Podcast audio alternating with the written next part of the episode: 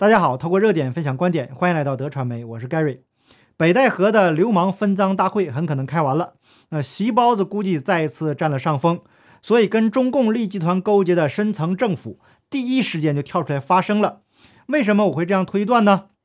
接下来啊，咱们慢慢的分解。这两天呢，除了阿富汗那地方挺闹心的，实际上啊也没有太突出的新闻，所以这两天我就没做新闻节目。可是啊，盖瑞并没有偷懒呢，而制作了一期。Gary Talk 的节目是关于病毒起源的。肆虐全球的疫情已经给人类造成了巨大的伤害。最近一项研究发现，史前人类也曾遭遇过冠状病毒，在付出了巨大的代价之后赢得了胜利，并且在人类的基因中留下了痕迹。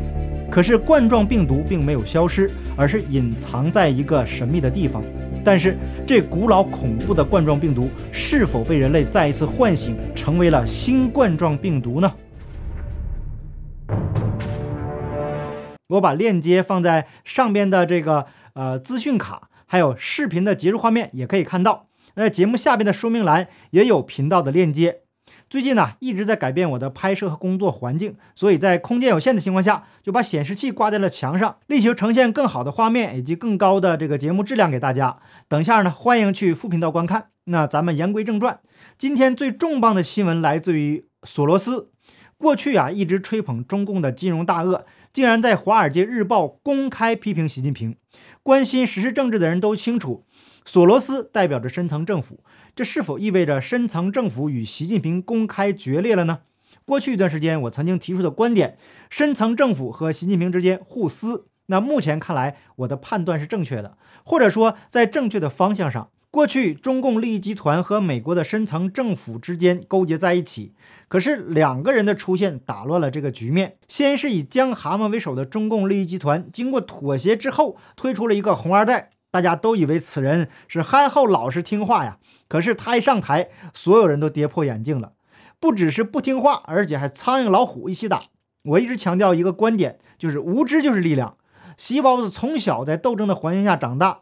满脑子都是毛腊肉的思想，这种斗争哲学已经深入骨髓，与天斗、与地斗、与人斗，可以说是除了斗争，这个包子啊是在其他方面基本上是处于无知的状态。那无知者就不知道天高地厚，要不怎么说初生牛犊不怕虎呢？因为小牛犊不知道天高地厚，所以才有了不怕虎的力量。正因如此，西包子才敢说出“我将无我”，他连自己是谁都不知道了，那任何人都不放在眼里。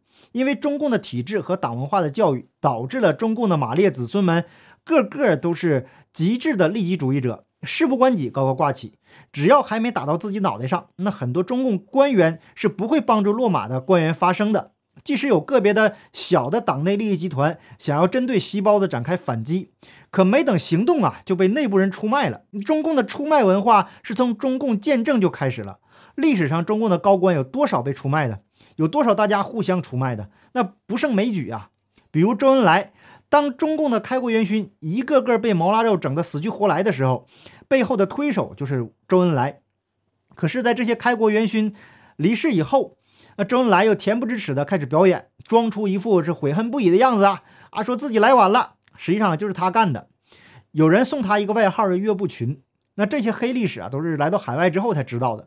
那习包的治国虽然无能，可是整治党内对手方面呢，那可是从小就亲身经历的，每一招每一式都是毛腊肉的真传呐。所以习包子上台后，经过整肃党内对手，打破了旧有格局，把深层政府和中共利益集团盘根错节的各种关系打散打乱。正忙得不亦乐乎的时候，川普又横空出世。川普和西包子两个人是一正一邪，将全世界过去的这个秩序啊搅了个天翻地覆。让很多人看到了这个世界的真相。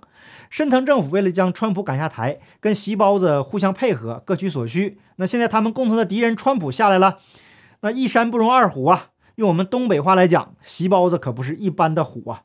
深层政府那可都是所谓的精英，一个个精明无比，让他们跟一个除了会斗争之外一无是处的蠢货合作，那种痛苦啊，可想而知了。并且啊，这个席包子还是软硬不吃的主。要不说无知者就是力量呢？那为了能够巩固自己的权利，什么蠢事儿啊都能做得出来，因为他什么都不在乎，我将无我呀，那甚至都不屑于表演了。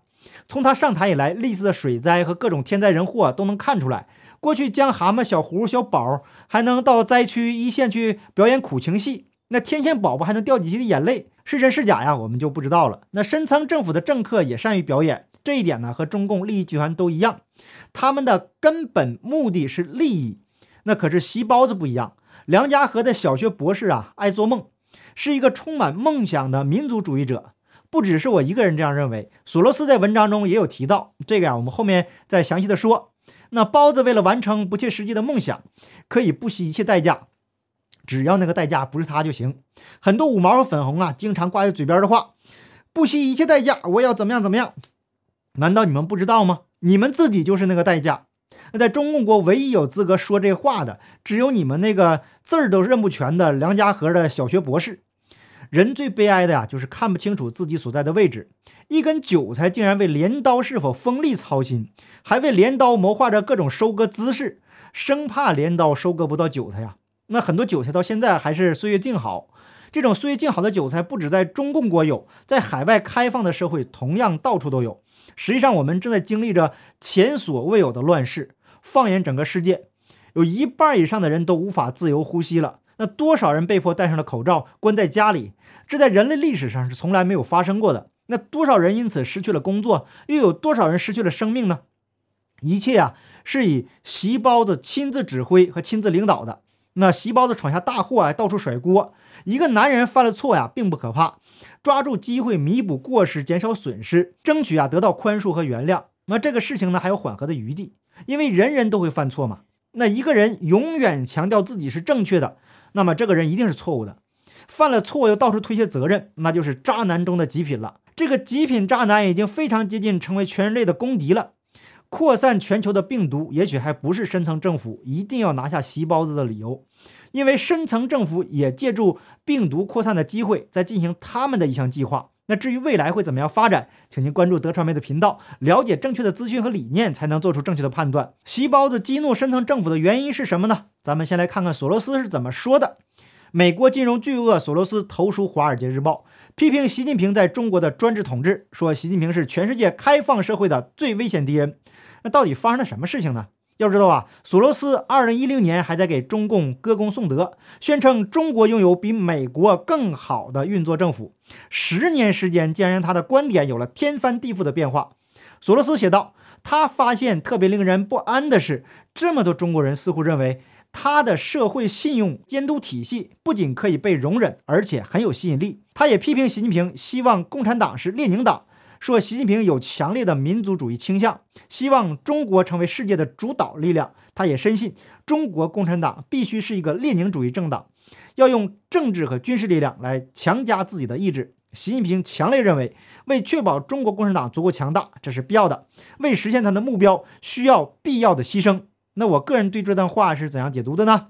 索罗斯对这个小学博士的智商实在是忍无可忍了，同时呢，也对中国人的容忍呢感到崩溃。那节目的开始，我就猜测，很可能是中共的利益集团在北戴河的分赃大会，各自啊都在计算着自己的得失，没有办法形成共识，将席包子给拿下。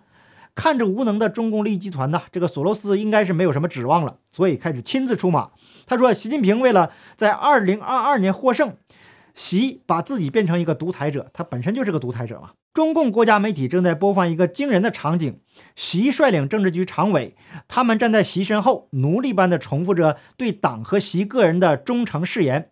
习近平意识到，为完成其个人使命，他必须维持无可争议的统治地位。这一点刚才我已经说过了。那习包子是一个爱做梦的梦想主义者，看来索罗斯啊也是这样想的。他说：“习近平正在进行一场系统的运动，清除积累了大量财富的人或抵消其影响。这场运动在威胁着要摧毁下金蛋的鹅。习近平决心将财富的创造者置于一党制国家的控制之下。那对习来说，几乎没有制衡机制的余地。他很难根据不断变化的现实调整其政策，因为他是靠恐惧来统治的。他的下属因为害怕激起他的愤怒，他的下属因为害怕激起他的愤怒。”不敢告诉他现实情况已经发生变化，这种事态危及中国一党制国家的未来。那西包子啊，真是猴子派来灭共的呀！他一边做梦的同时啊，正在摧毁着中共。那支持中共、给中共输血的，正是索罗斯笔下的那只下金蛋的鹅。这只鹅呀，被摧毁的同时，也摧毁着深层政府在中国的利益。那索罗斯支持的不是中国人民，实际上啊，这个索罗斯也是一个共产主义者，但是他看重的是现实主义和实用主义，他支持的是中共的利益集团，想要这个利益集团呢，继续永远的统治和奴役中国人民。席包子啊，这也是共产主义者，只不过呢，这个席包子是一个唯我独尊的梦想主义独裁者。它的存在严重的影响了利益集团，尤其是在香港的倒行逆施。香港本来是利益集团的据点，那习包子不顾一切摧毁了香港，这一动作呀，已经彻底了损害了深层政府的巨大利益。台湾呢，目前正在取代香港的位置。那美国两党的政府都非常重视台湾。